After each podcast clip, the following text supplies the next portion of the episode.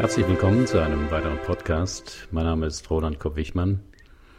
Das Thema heute Loslassen. Warum es manchmal schwierig ist und wie es gelingt. Jeder kennt das, dass wir an etwas festhalten, das verloren oder vergangen ist. Gemeint ist hier nicht nur das schmerzlich liebevolle Erinnern an Schönes oder dass man etwas aufhebt und in Ehren hält, was einem wichtig ist.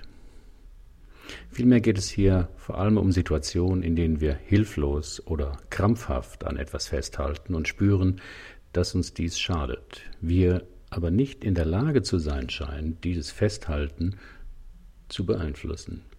Von Freunden, die es gut meinen und entsprechenden Ratgebern erfährt man die Empfehlung, doch endlich loszulassen, sich damit abzufinden, dass etwas nicht zu ändern oder vergangen ist. Doch das weiß der Betreffende selbst. Warum gelingt das Loslassen nicht? Die Antwort ist einfach, weil wir festhalten. Meist jedoch nicht bewusst, denn man wünscht sich ja nichts sehnlicher als das Unangenehme oder Verletzende loszulassen. Und dennoch zeigt sich gerade darin, dass man immer dieselben gedanklichen Schleifen geht, das innere Festhalten. Eine Anleitung aus Indien, wie man einen Affen fängt. Binde eine Kokosnuss an einen Baum, höhle sie aus und gebe etwas Reis hinein. Das Loch in der Kokosnuss soll gerade so groß sein, dass ein Affe seine Pfote hindurchschieben kann. Der Affe greift den Reis, doch ist seine Hand jetzt so groß geworden, dass er sie nicht mehr herausziehen kann. Er will aber um jeden Preis den ganzen Reis festhalten und ist daher gefangen. Die entscheidende Erkenntnis ist also, wir halten unbewusst an Dingen fest, weil wir etwas befürchten, wenn wir loslassen würden. Diese Angst gilt es zu untersuchen, zu identifizieren. Das ist gar nicht so leicht, denn alle möglichen Gründe werden Ihnen einfallen, dass Sie gar keine Angst zu haben brauchen. Hier eine bewährte Methode, wie Sie mit dem Loslassen beginnen können. Erstens, identifizieren Sie die Sache oder das Ereignis oder das Gefühl, das unerwünschterweise immer wieder nach oben kommt. Es kann etwas sein, das lange zurückliegt, vielleicht sogar in ihrer Kindheit oder Jugend. Aber es kann auch etwas sein, das erst kürzlich passierte. Vielleicht ist es ein einzelnes Ereignis oder eine Sache, die ihnen immer wieder begegnete, oder es ist eine bestimmte Zeit in ihrem Leben. Zweiter Schritt. Spüren Sie achtsam nach, was genau Sie an dieser Sache so belastet, und schreiben Sie das auf. Das Aufschreiben ist ein zentraler Punkt. Dasselbe nur im Kopf zu tun, hat nicht immer dieselbe Wirkung, weil das Schreiben befreit, vor allem wenn Sie ungefiltert schreiben. Leert das Ihren Sorgen- und Gefühlsspeicher ziemlich schnell. Machen Sie es so. Schreiben Sie alle Punkte auf, die Sie bei der Sache beschäftigen. Es kann eine ganze Liste daraus werden. Vor allem schreiben Sie einfach drauf los ohne lang zu überlegen. Alles, was Ihnen gerade einfällt. Es muss keinen Sinn ergeben. Einfach alles drauf losschreiben, was Sie an dieser Sache beschäftigt. Gedanken, Gefühle, Erlebnisse. Einfach alles hintereinander aufschreiben. Schreiben Sie so lange weiter, bis Sie spüren, dass Sie eine neue Klarheit, eine besondere Form der inneren Ruhe erreicht haben. Drittens, Schauen Sie nach einer Weile nochmal Ihre Liste von Punkt 2 an. Jetzt geht es darum, den inneren Konflikt zu erkennen, warum Sie diese Sache bisher nicht losgelassen haben. Dahinter steckt meist eine Angst, was passieren könnte, wenn Sie loslassen, oder eine Tatsache, die Sie bisher nicht akzeptieren konnten. Beispiele folgen weiter unten. Vierter Punkt. Woran werden Sie merken, dass Sie die Sache losgelassen haben? Schreiben Sie wieder auf, was Sie tun werden, wenn Sie diesen Gedanken, diese Sorge, dieses Ereignis losgelassen haben. Denn durch das Loslassen entsteht wieder ein größerer Freiraum in Ihrem Denken, in Ihren Gefühlen, in Ihrem Handeln. in Ihrem Leben. Was würden Sie gerne mit diesem Freiraum anfangen? Schreiben Sie das auf. Loslassen kann man nicht erzwingen. Und beim Loslassen müssen Sie etwas hergeben. Jedoch oft nicht das, was Sie glauben verloren zu haben, sondern Sie müssen dafür den Grund Ihres Festhaltens loslassen. Doch dazu müssen Sie ihn erst einmal erkennen. Welche Ängste können das Loslassen blockieren? Wenn wir an etwas festhalten, was unwiederbringlich verloren ist, dann hat das fast immer einen guten Grund, mit dem wir etwas in uns schützen wollen. Diesen Grund gilt es zu finden. Ein Beispiel. Ein Selbstständiger im Coaching berichtet mir, dass er vor 15 Jahren pleite ging und seitdem einen ungeliebten, schlecht bezahlten Angestelltenjob hat. Er habe zwar wieder gute Ideen, ein neues Geschäft aufzumachen, aber so wie er sich damit beschäftige, kämen sofort die Gedanken an die damalige Pleite hoch und er verliert jeden Mut.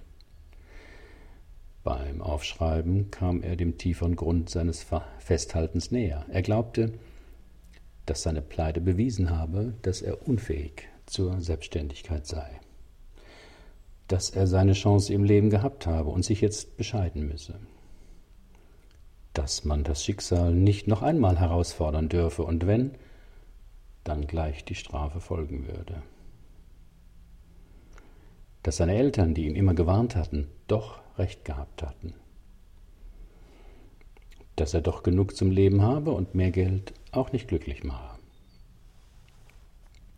Nachdem er diese Gründe, die ihm bislang unbekannt waren, aufgeschrieben hatte, konnte er sie aus der Distanz betrachten. Er fand, dass sie alle eine merkwürdig strafende Qualität hatten und erinnerte sich an seine strenge katholische Erziehung.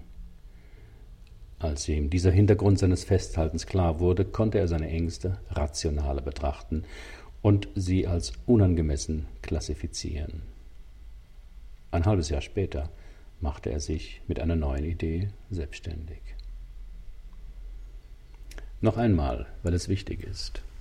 Unser Festhalten an unsinnigen Gedanken, übertriebenen Befürchtungen, unerwünschten Erlebnissen hat eine Funktion, einen tieferen Grund.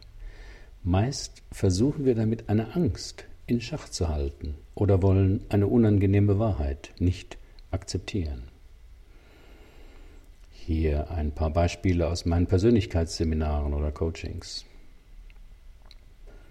Ein Elternpaar bewahrt das Zimmer des Sohnes im Originalzustand, der vor 30 Jahren verstorben ist. Hier ist es oft die Angst vor überwältigenden Schuldgefühlen, die dann auftauchen könnten.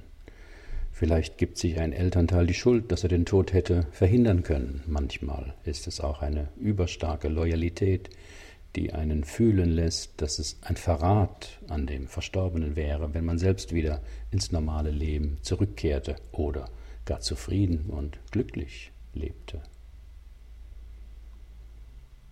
Immer wieder tauchen Schuldgefühle in, ihnen wegen einer Sache auf, von der sie verstandesmäßig wissen, dass sie nichts dafür konnten. Hier ist meist ein starkes Über-Ich oder ein gnadenloser innerer Kritiker am Werk, der ihnen ihre Verfehlung bis in alle Ewigkeit vorhalten will sich die Sache zu verzeihen oder zu sehen, dass sie gar keine Schuld tragen, kommt ihnen wie eine billige Ausrede vor. Eine Führungskraft hadert immer wieder mit sich, warum sie nach dem Studium nicht ins Ausland ging und so heute bessere Karrierechancen hätte.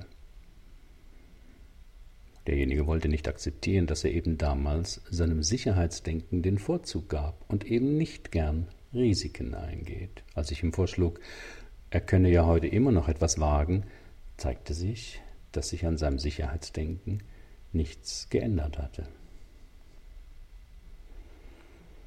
Eine Frau verharrt in einer unbefriedigenden Ehe, die nur noch auf dem Papier besteht.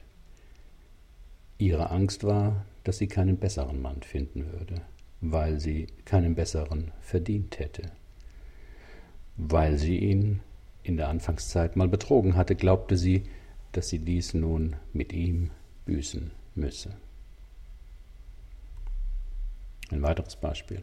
Ein Fehler, den Sie vor Jahren gemacht haben, verfolgt Sie immer wieder in Gedanken. Hier ist es oft der Konflikt, dass jemand glaubt, dass nur normale Menschen Fehler machen, man selber aber irgendwie besser sei als andere und deshalb fehlerlos sein müsse. Sich diesen Fehler zu verzeihen, wird dann nicht erleichternd erlebt, sondern ist der Beweis, dass man auch nicht besser ist als andere Menschen. Ein 40-Jähriger hebt seit vielen Jahren alle Zeitungen, Illustrierte und Magazine auf, die er bezogen hat. Er kann sie gar nicht alle lesen und bezieht deshalb alle paar Jahre eine größere Wohnung. Auch hier steckt der Versuch der Endlichkeit, nicht ins Auge blicken zu müssen, dahinter. Ihm wurde klar, dass, wenn er einen fünf Jahre alten Zeitungsstapel wegwerfen würde, diese Zeitungen nie mehr in seinem Leben besitzen könnte. Ein Mann kann den Tod seiner Partnerin, der zehn Jahre zurückliegt, nicht verwinden und verharrt in einer dumpfen Resignation. Den Tod eines geliebten Menschen zu akzeptieren, berührt auch immer die eigene Sterblichkeit, das Wissen darum, dass alles im Leben begrenzt ist. Wenn man glaubt, dies nicht ertragen zu können, verweigert man oft die Teilhabe am Leben, weil es einem nichts wert zu sein scheint, ans angesichts des sicheren Endes. Loslassen heißt, etwas zu akzeptieren. Um vergangene Kümmernisse, alte Verletzungen, verflossene Lieben, gescheiterte Versuche usw. So endgültig loszulassen, muss man meistens etwas akzeptieren. Die Weigerung, dies zu akzeptieren, führt zum Festhalten, das sich in endlosen Grübeleien oder quälenden Gedankenschleifen zeigt. Wenn Sie den Grund Ihres Festhaltens, die Bedeutung, die Sie der Sache bisher gaben, durch das oben beschriebene Aufschreiben erkundet haben, werden Sie vermutlich auch den Schlüssel finden, wie Sie das Ganze loslassen können. Aus meiner Erfahrung mit vielen Menschen über die Jahrzehnte ist der Preis dafür dass sie etwas akzeptieren. Meist geht es dabei um diese Dinge. Akzeptieren, dass das Leben ungerecht sein kann. Akzeptieren, dass etwas schlimm war und keinen verborgenen Sinn hatte. Akzeptieren, dass das Leben, das Schicksal oder Gott nicht straft akzeptieren, dass es nicht immer nach ihrem Kopf geht und sie nicht immer recht haben. Akzeptieren, dass alles im Leben begrenzt ist und erst dadurch seinen Wert bekommt. Akzeptieren, dass sie kein besonderer Mensch sind, der vom Leben bevorzugte Behandlung erwarten kann akzeptieren, dass es im Leben Leid gibt. Akzeptieren, dass es Gut und Böse nicht gibt, sondern dass dies immer eine Sache der Perspektive ist. Akzeptieren, dass es falsch und richtig nicht gibt, sondern dass dies immer eine Sache der Perspektive ist. Manchmal steht vor dem Gewinn der Verzicht. Wenn wir etwas verändern wollen, müssen wir dafür etwas hergeben. Dass das nicht einfach ist, habe ich selbst erlebt, als ich mich vor einiger Zeit von über tausend meiner Bücher trennte. Doch festhalten scheint zuweilen einfacher zu sein, als loszulassen. Herzlichen Dank für Ihre Aufmerksamkeit. Bis zum nächsten Mal.